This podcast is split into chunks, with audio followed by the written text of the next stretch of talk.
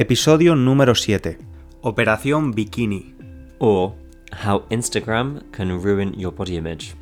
Hola estudiante, soy César. Estás escuchando Spanish for False Beginners, un podcast de Spanish Language Coach. Yo soy El Inglés. Although the rest of this episode will be in Spanish, we want to let you know that you can read the free transcript of this episode, both in Spanish and English, on www.spanishlanguagecoach.com. If while you listen to the podcast you find this a little challenging, don't give up. Go and read along with the transcript online. En esa misma página web también vas a poder memorizar las flashcards de vocabulario para aprender las nuevas palabras que vas a escuchar en el episodio. Si consideras que este podcast es demasiado fácil, puedes escuchar mi podcast para estudiantes de nivel intermedio, llamado Intermediate Spanish Podcast. Inglés, ¿cómo estás? Sí, estoy bien. ¿Cómo, ¿Cómo- estás, cómo estás tú? Muy bien. Eh, hoy hablamos de la operación bikini, que es un, es un término que usamos en España para hacer referencia a esos meses del año, normalmente a partir de marzo, abril, donde muchas personas preparan su cuerpo para ponerse el bikini Mm, en la playa, en la piscina, durante las vacaciones, ¿no? Como si nuestro cuerpo eh, solo tuviera que estar preparado para el bikini. Se usa también para hombres. Las mujeres usan más mm. eh, la expresión hacer la operación bikini, ¿no? Pero los hombres también lo pueden usar. ¿Tú qué piensas de, de esto? Porque este concepto existe en inglés también, ¿no? Sí, pues primero, tú has elegido este tema, pero sospecho que lo has elegido por mí, porque yo estoy un poquito obsesionado ahora con la operación bikini, ¿no? No usando esa palabra, pero sabes que estoy muy motivado ahora mismo, que estoy pensando mucho en lo que como, en que en lo frecuente, lo frecuentes que deberían ser mis viajes al gimnasio. Y así que es por eso, ¿no?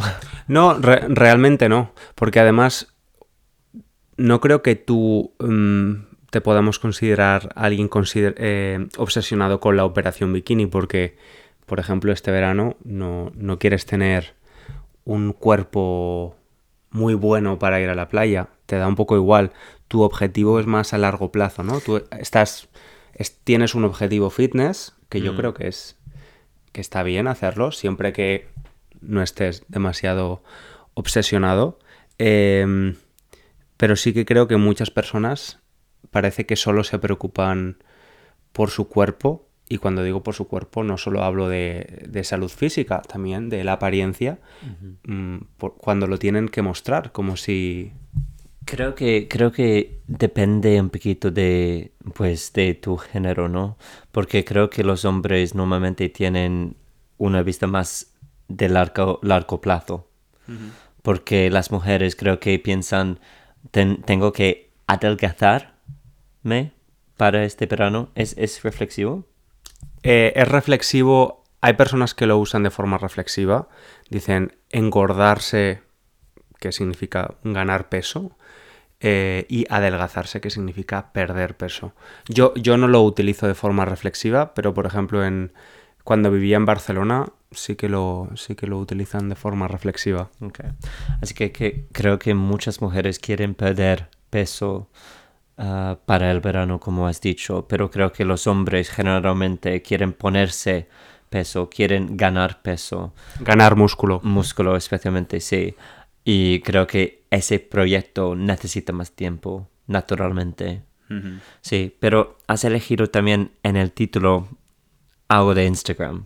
Y estoy seguro de que está relacionado conmigo esto, porque creo que tengo una relación un poquito extraña con Instagram, ¿no? Bueno, ex- explícalo tú. ¿Cuál, ¿Cómo usas Instagram? Pues yo sien- soy una persona un poquito extraña, creo, porque yo soy bastan- bastante pesimista. Y yo con, no sé cómo se dice, pero totalmente consciente de este hecho, trato de motivarme con negatividad, con, con ah, casi, casi odiarme un poquito a veces, ¿no? Me, me dices que yo a veces sigo a gente sabiendo que me va a hacer sentirme mal. O sea, sigues a personas, a cuentas en Instagram que te hacen sentir mal con tu cuerpo. Sí, exacto, porque veo, eh, creo que todo el mundo ve a, a, toda la gente muy guapa en Instagram y se sienten mal por eso. Pero yo elijo sentirme así para tratar de ganar un poquito de motivación, para ir al gimnasio, para, para hacer todas esas cosas que necesito hacer. Y supongo que es súper vano eso, vanidoso, pero... Y probablemente estúpido también, porque claramente me hace daño, pero funciona. Así que creo que es mm, bastante poco común esta actitud sabiendo que me hago esto. Bueno, yo creo, primero, gracias por ser tan honesto, porque creo que mucha gente usa la misma técnica, pero pocos lo reconocen. Mm. El hecho de usar esta especie de, inspiración eh, negativa. Yo creo que efectivamente muchas personas, las redes sociales o internet, eh, venden una imagen de, un cuerpo y de unos objetivos que no son incluso a veces naturales, ¿no? que están modificados mm. Con sustancias para alcanzar, en el caso de los hombres, Mm, unos músculos casi irreales, ¿no? que no son nada naturales. Em, en mi caso, yo voy al gimnasio también y hago ejercicio y no, no voy a ser hipócrita y decir, ah, no, yo solo voy al gimnasio para estar saludable, tener salud. Sí, es uno de los motivos. Para estar guapo también. Pero también para, para estar más contento. Eh, pero intento que no sea la única razón. E intento no compararme con nadie. Claro, pero a, la vez es que yo acepto que tiene efectos muy buenos en mi, en, mi salud mental ir al gimnasio. Y es muy complicado cómo funciona todo junto, ¿no?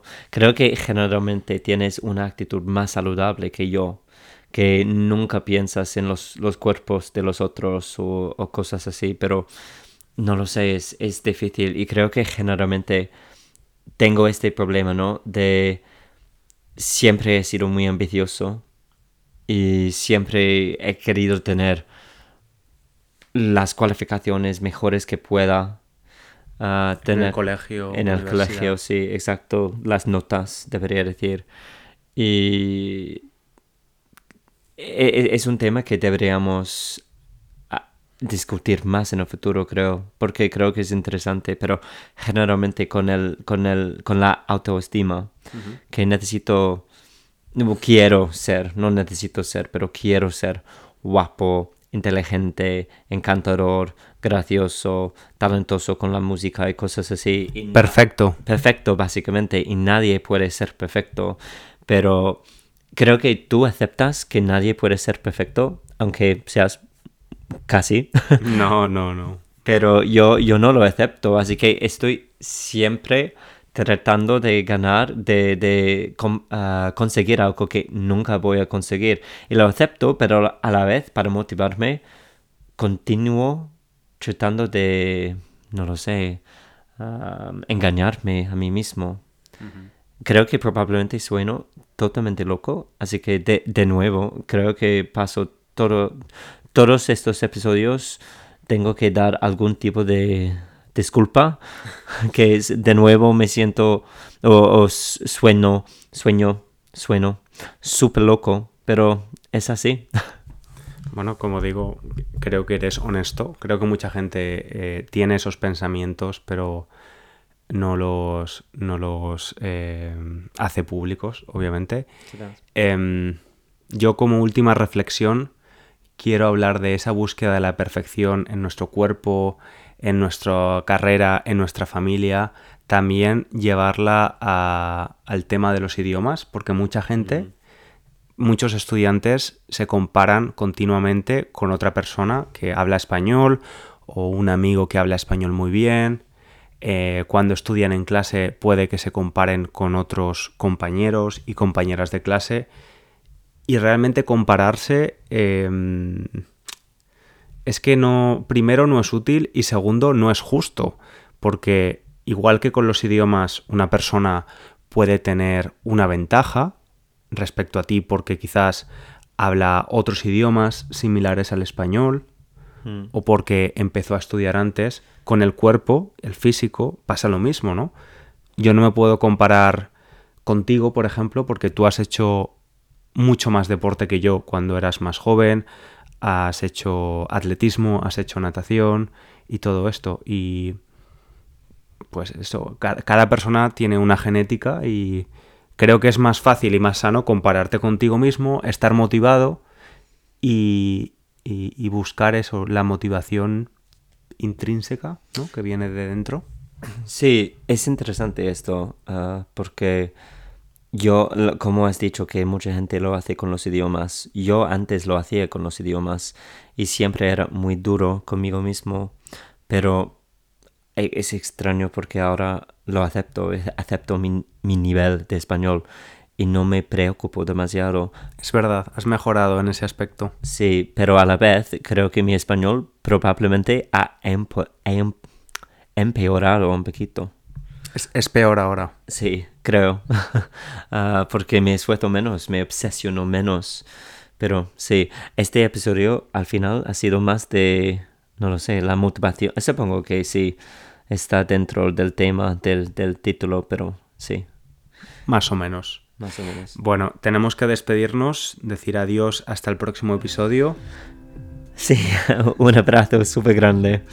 un abrazo muy grande y recuerda que para ayudar a la continuidad del podcast. Si conoces a otras personas que estudien español, por favor recomiéndalo y valóralo en tu plataforma de podcast con un comentario o unas estrellas. Muchas gracias.